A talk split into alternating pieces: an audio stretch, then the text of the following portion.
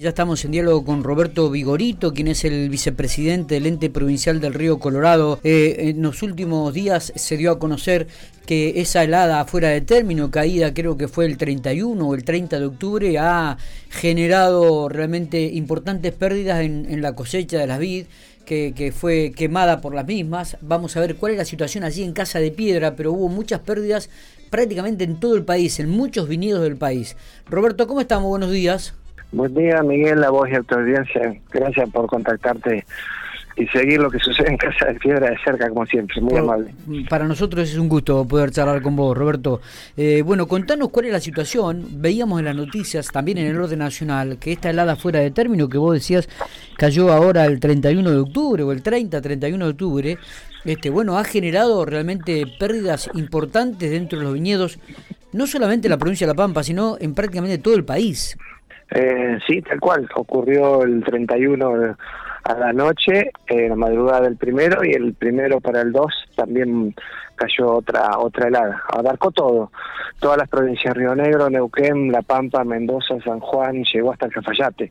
Y la pérdida en cada viñedo fue prácticamente este del 90%, La Pampa se vio también afectada, todos los viñedos de La Pampa, excepto los que están en Casa de Piedra, fueron afectados, o sea, fueron directamente, no quedó nada,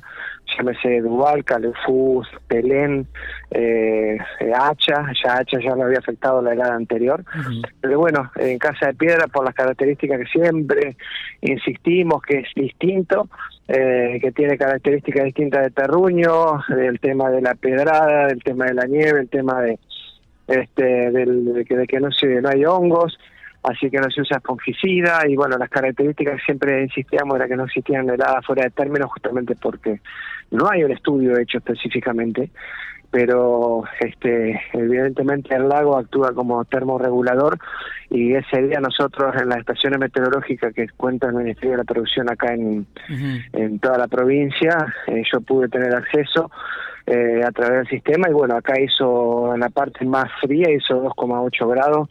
eh, sobre cero y mientras tanto en Duval y en 25 de mayo hizo menos 5, menos 4, o sea, tuvimos una diferencia de entre 6 y 8 grados, pero bueno, la helada fue muy muy importante y nos afectó y bueno, gracias a Dios, tanto el viñedo de Capiana Zapata, Casone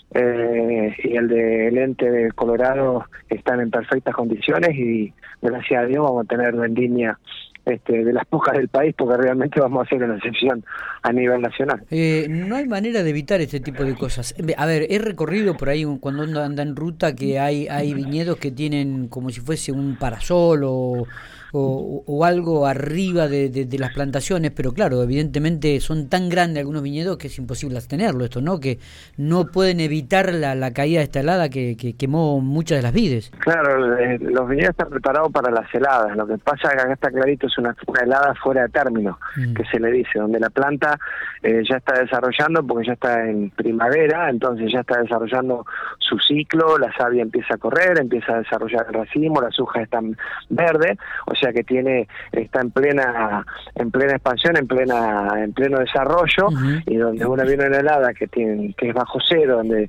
está acostumbrada a la planta que tiene su círculo de savia cerrado y donde no hay prácticamente movimiento de la planta, tiene toda la, la, la, la, el desarrollo a full, le cae una helada, obviamente le produce el daño que, que, hizo, así que bueno, es irreversible en estos momentos y este por más que se riegue en ese momento, que se trate de generar humedad, eh, puede ser un paliativo, algunos prenden tambores de 200 litros para hacer, pero eso es en épocas de helada y bueno, esta realmente por ahí no, no fue prevista y y este afectó y de gran manera no solo a, a, los viñedos sino este, muchas plantaciones de, de, fruta este, también se vieron afectadas. Y acá también en Casa de Piedra eh, a salvo quedaron todo lo que es pistacho habían sido este, injertados justo la semana anterior se les había hecho el injerto a las primeras plantaciones y tampoco tampoco se vieron afectadas gracias a Dios. Así que estamos este, a salvo ahora. Está. Eh, Roberto cuáles son las expectativas para para esta temporada, ¿no? Y eh, la verdad que son muy buenas, pero la verdad que hablar de lo bueno que va a pasar acá, pasan viendo todo lo que pasa el otro día, es un poco triste porque este, es muy preocupante y realmente este, nos solidarizamos con,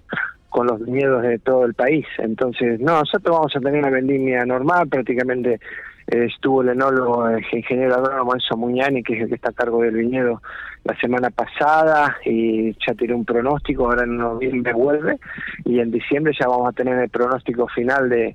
de aproximadamente kilos que, que va a haber, pero no, vamos a estar estar bien, este, arriba de los 100.000 kilos calculamos, y bueno, y este año en reunión que se hizo con la ministra Fernanda González, con el gobernador, el presidente del ente Enrique Smith, eh, bueno, se resolvió que la prioridad van a ser las bodegas de, de, La Pampa, entrega de uva, porque hasta el año pasado, bueno, vos estabas al tanto, cuando hablábamos telefónicamente de que se llevaba Rutini, se llevó Peñaflor, distintas bodegas de otros lugares se llevaban para hacer el estudio de la uva,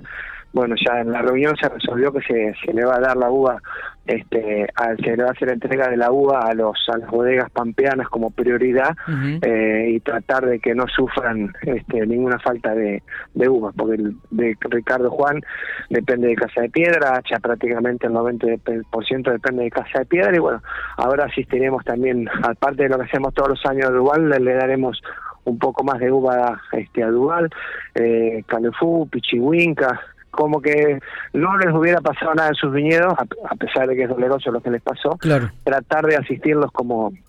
como gobierno y que tengan su, su uva y puedan seguir haciendo este el vino. Está, totalmente. Bueno, Roberto, queríamos charlar un ratito con vos, queríamos siempre estar actualizado de lo que sucede allí en Casa de Piedra, se habíamos instalada fuera de término y también habíamos escuchado el comentario de que no había afectado a, la localidad de Casa de Piedra y, los viñedos que allí están presentes. Así que bueno, nos alegramos. Seguramente vamos a estar en contacto cuando estemos en plena cosecha para ver cuál ha sido el rendimiento de, de la temporada 2022-2023, ¿no?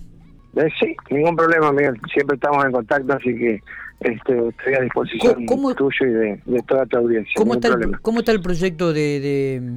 de, eh, la planta que, que, ya este, fue presentado y que eh, se ha trabajado, han comenzado a trabajar? ¿Están ultimando algún detalle? ¿La bodega? Sí. Sí, sí, la bodega ya está la empresa instalada, ya este, tiene personal y ya hicieron toda la parte de de estudio de suelo, hicieron la nivelación, hicieron la marcación, ya hay un parador armado, ya hay gente trabajando, ya están eh, le estamos haciendo de parte del ente la conexión de agua para que ya tengan agua, pero gracias a Dios ya vienen cumpliendo en tiempo y en forma, así que este, este yo tuve la posibilidad, estuve ayer justamente, así que está ya el terraplén, la liberación del terreno ya está, se está trabajando ahí en el lugar, ya está, se está trabajando y ya empezó no hay más papelería, ya se está trabajando eh, en forma eficiente y eh, efectiva. Está muy bueno, buena noticia entonces. Abrazo grande, Roberto, muchas gracias. Gracias, Miguel, por contactarte como siempre y saludo a vos y a tu audiencia.